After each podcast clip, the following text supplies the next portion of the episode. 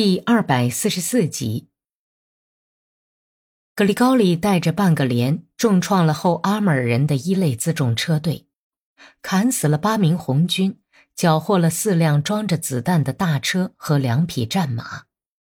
他们这半个连只损失了一匹马，还有一个哥萨克身上受了点微不足道的擦伤。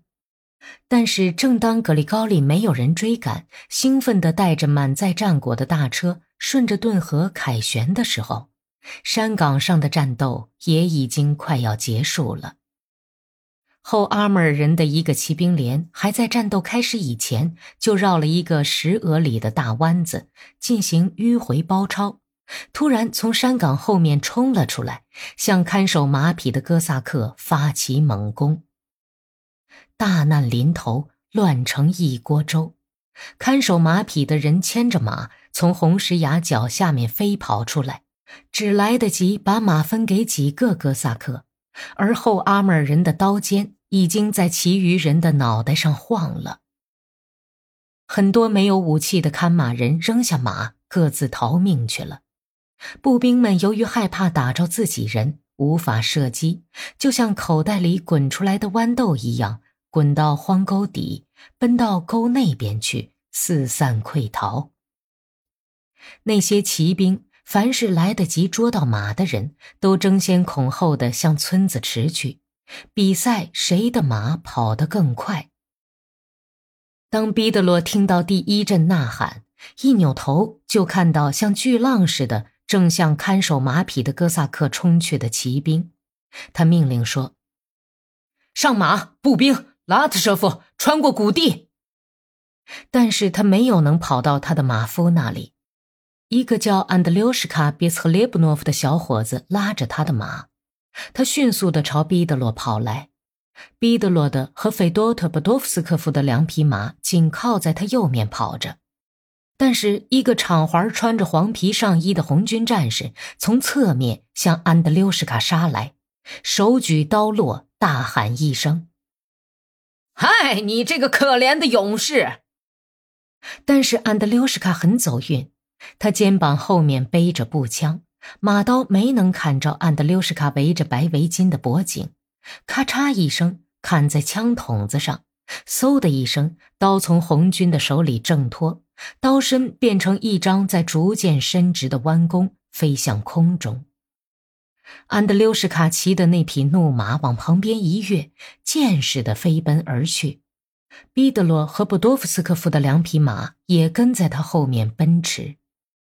毕德罗哎呀了一声，一时呆在那儿，脸色煞白，立刻满脸大汗。他回头一看，正有十来个哥萨克朝他跑来。完了！波多夫斯科夫大声喊道。恐怖使他的脸变得非常难看。快往沟里钻，哥萨克们，弟兄们，往沟里钻！毕德罗定住神儿，头一个跑到沟边，顺着三十沙绳的陡坡滚了下去。衣服被刮到什么东西上，把短皮袄从前胸上的口袋一直撕到衣襟边上。他跳了起来，像狗一样全身晃了一下。哥萨克们翻着跟头，旋转着，纷纷从上面滚下来。一会儿功夫，他们已经滚下来十一个人，毕德罗是第十二个人。沟头上，枪声、呐喊声和马蹄声响成一片。沟底里，逃到这里来的哥萨克愚蠢地在掸着皮帽子上的雪和尘土，有的正揉搓摔疼的地方。马丁沙米利卸下枪栓，吹出了堵在枪筒里的雪。小伙子马内斯科夫，已故村长的儿子，满面热泪纵横，吓得浑身直哆嗦。怎么办呢，毕德罗？带我们走吧，死在眼前了，咱们往哪儿逃啊？哎呀，他们会把我们打死的。费多特牙齿咬得咯咯直响，顺着沟底往顿河边跑去。其余的人像绵羊一样也跟着他跑去，彼得罗拼命拦住他们：“站住！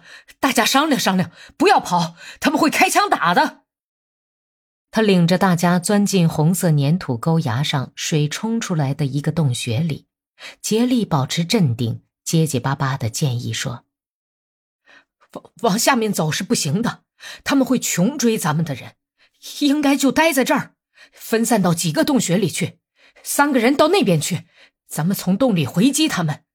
在这儿就是被包围了，也可以打一阵子。咱们是彻底完蛋了。”祖宗呢？亲人呢？你们放我走吧！我不愿意，我不想死啊！早就在哭的白眉毛的小伙子马内斯科夫忽然嚎叫起来。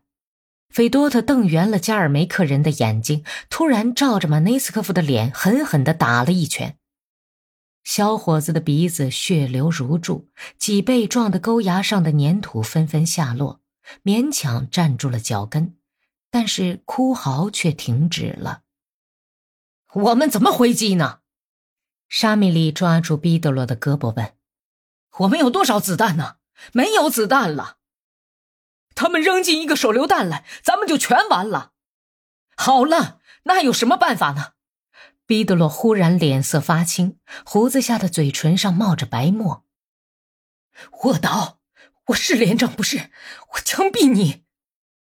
他当真拿着手枪在哥萨克们头顶上挥舞起来，他的嘶嘶的低语声好像给哥萨克们带来了生气。